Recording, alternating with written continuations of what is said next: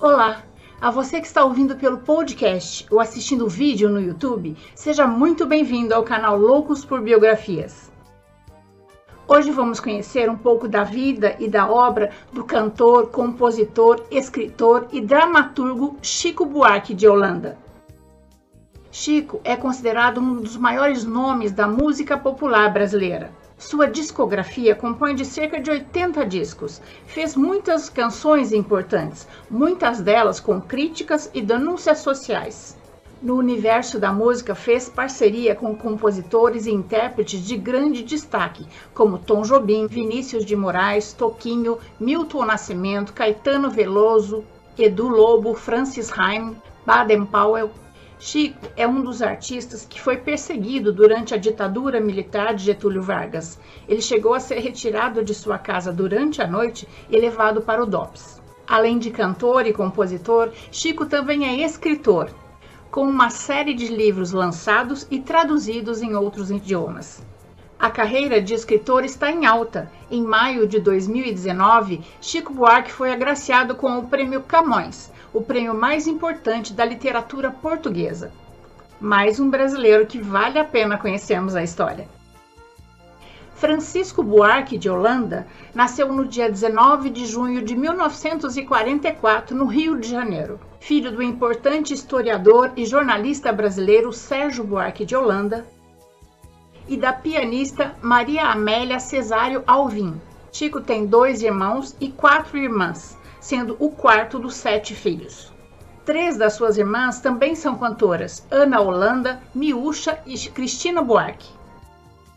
Ao contrário da crença popular, o, dicionarista Aurélio Buarque de Holanda é apenas um primo distante do seu pai. Quando Chico tinha dois anos, o seu pai, o historiador Sérgio Buarque, foi nomeado diretor do Museu do Ipiranga e a família mudou-se para São Paulo. Quando Chico tinha cinco anos, já começou a, a, mostrar interesse pela música. Ele começou a selecionar eh, recortes de fotos dos cantores de rádio. Em 1953, Sérgio Buarque, pai de Chico, foi convidado para dar aulas na Universidade de Roma e a família mudou-se para a Itália. A casa da família era um ponto de encontro de artistas e intelectuais como Vinícius de Moraes. Nessa época, Chico aprendeu dois idiomas estrangeiros. Na escola, ele falava inglês e nas ruas, italiano.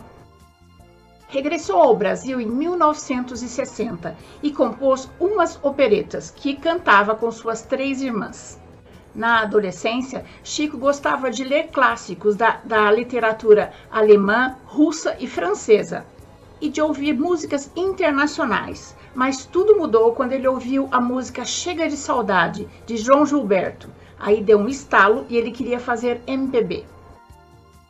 A música fazia parte do seu dia a dia. Ele ouvia músicas de Noel Rosa, Ataúfo Alves,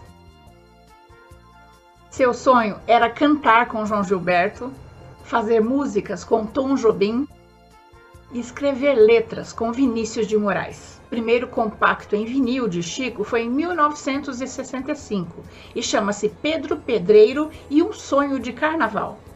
Chico Buarque participou de diversos festivais. Em 1966, a sua música A Banda, interpretada por Nara Leão, ficou em primeiro lugar junto com a música Disparada, no Festival da Música Popular Brasileira, promovido pela TV Record.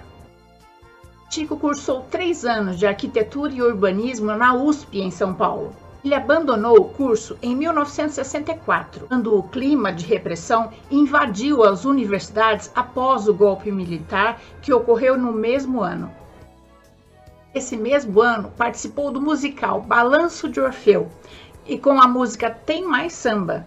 E, segundo ele, foi o pontapé inicial para a sua carreira como compositor e cantor. Participou também do show Primeira Audição no Colégio Rio Branco com a música Marcha para um Dia de Sol. Apresentou-se no programa Fino da Bossa, que era comandado pela cantora Elis Regina e logo conquistou o carinho e o reconhecimento do público. Em 1965, a pedido de Roberto Freire, diretor do Teatro Tuca, Chico musicou o poema Morte e Vida Severina, de João Cabral de Melo Neto. Desde então, sua presença nos teatros brasileiros tem sido uma constante. Esse mesmo ano, lançou seu primeiro LP, Chico Buarque de Holanda. Suas primeiras composições, impregnadas de preocupações sociais como Pedro Pedreiro, foram seguidas de composições líricas como Oleolá, Carolina e a Banda. Em 67, mudou-se para o Rio de Janeiro e lançou seu segundo LP, Chico Buarque Volume 2. Também em 67, participou do filme Garota de Ipanema, Nesse mesmo ano, Chico Buarque casou-se com a atriz Marieta Severo, com quem viveu 33 anos. Juntos tiveram três filhas, Silvia, Luísa e Helena, que lhe deram cinco netos. Em 68, Tom Jobim e Chico Buarque venceram o terceiro Festival da Canção com a música Sabiá, mas foi, foram vaiados pela plateia que queria que a música Para Não Dizer Que Falei de Flores, de Geraldo Vandré, que pegou o segundo lugar, ganhasse. Nesse mesmo ano, escreveu a peça Roda Viva, que estreou no Rio de Janeiro, com Marieta Severo em um dos papéis principais. A temporada no Rio foi um sucesso, mas a peça virou um símbolo de resistência contra o regime militar durante a segunda temporada da peça, com Marília Pera e Rodrigo Santiago nos papéis principais, um grupo de cerca de 110 pessoas do Comando de Caça aos Comunistas invadiu o Teatro Galpão em São Paulo, espancou os artistas e depredou o cenário.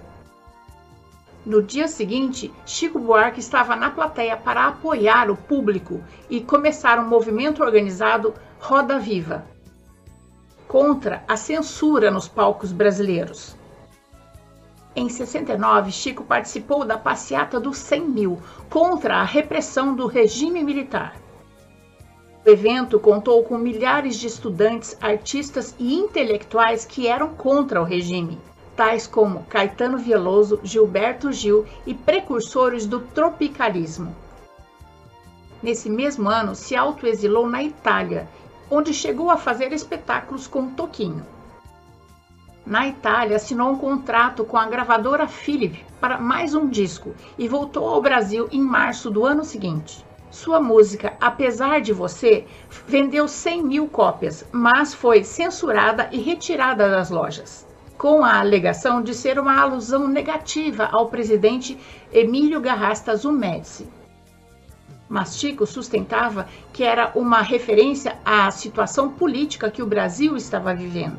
A música Cálice também foi proibida pela censura brasileira. Chico continuou compondo composições que denunciavam aspectos sociais, políticos e econômicos, como a célebre Construção ou a divertida Partido Alto teve outras de suas músicas associadas a críticas a presidentes do Brasil e adotou o pseudônimo Julinho de Andrade, com o qual compôs apenas três canções: Milagre Brasileiro, Acorda Amor e Jorge Maravilha.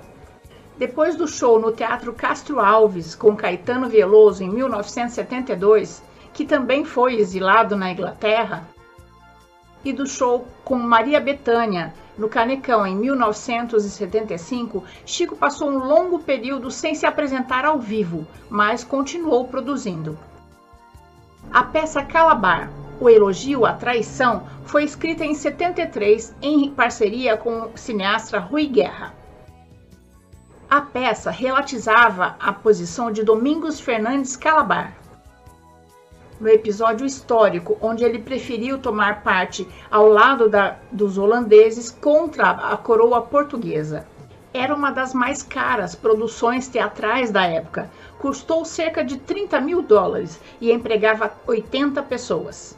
Como sempre, a censura militar deveria aprovar e liberar a obra em um ensaio especialmente feito para isso. Depois de toda a montagem e a primeira liberação do texto, veio a espera para a liberação final. Foram três meses de expectativa. Em 20 de outubro de 1974, o general Antônio Bandeira, da Polícia Federal, sem motivo aparente, proibiu a peça e proibiu que a proibição fosse divulgada. O prejuízo para os autores e para o ator Fernando Torres, produtores da peça, foi enorme. Só seis anos depois, a peça foi liberada pela censura. Escreveu a peça Gota d'Água, em parceria com Paulo Pontes, que lhe valeu o prêmio Mulher. Escreveu também a música Vai Trabalhar Vagabundo, para o filme do mesmo nome, e a música O Que Será, para o filme Dona Flor e seus dois maridos. Participou do coro da versão brasileira de We Are the World, o coro estudinense que juntou fundos para ajudar crianças na África. O projeto de criação coletiva sobre o poema de Patativa de Assaré, Nordeste Já, em apoio à causa da seca nordestina. Uniu 155 vozes num compacto com as músicas Chega de Mágoa e Seca d'Água. Em 98, Chico foi homenageado pela Escola de Samba Estação Primeira da Mangueira, com o tema Chico na Mangueira. A Escola Verde Rosa dividiu o título naquele ano com a Beija-Flor de Nilópolis. Ao longo de sua carreira, foi parceiro como compositor e intérprete de vários dos maiores nomes da MPB. Chico nunca se negou a oferecer composições originais a seus amigos cantores. Muitas passaram a, a, ter versões definitivas em outras vozes. Na carreira literária, foi vencedor de três prêmios Jabuti, em 1992 com o livro Estorvo e o livro do ano, tanto para Budapeste, lançado em 2004, como para Leite Derramado, lançado em 2010. Em 21 de maio de 2019, após reunião do júri na Biblioteca Nacional no Rio de Janeiro, Chico Buarque de Holanda foi anunciado como o vencedor do Prêmio Camões de 2019. O prêmio de 100 mil euros é dividido entre o Portugal e Brasil. Instituído em 1988, o Prêmio Camões de Literatura tem como objetivo reconhecer um autor da língua portuguesa que tenha contribuído para o enriquecimento do patrimônio literário e cultural do idioma através do seu conjunto de obras. Em outubro, é, ao ser questionado por jornalistas em frente ao Palácio do Alvorada se assinaria o diploma do prêmio, Bolsonaro disse: Eu tenho um prazo? Ah, então em 2026 eu assino. Chico declarou a não assinatura do de Bolsonaro no prêmio, para mim, é um segundo prêmio Camões. O Ministério da Cultura de Portugal confirmou que o prêmio Camões será entregue a, Chico Buarque de Holanda no dia 25 de abril de 2020 em Lisboa, mesmo que o presidente Bolsonaro não assine o diploma a assinatura do presidente no diploma é apenas uma formalidade. Isso não impede que Chico Buarque tenha direito ao prêmio e ao diploma. E essa é a nossa história de hoje. Eu espero ter contribuído para que você tenha um dia muito agradável. E se você gostou, deixe seu joinha, conheça as outras histórias que já existem no canal e se inscreva para conhecer as próximas. O canal Loucos por Biografias traz duas novas histórias toda semana, em áudios nos podcasts e em vídeos no YouTube. Clique no sininho para ser avisado das próximas histórias. Até mais!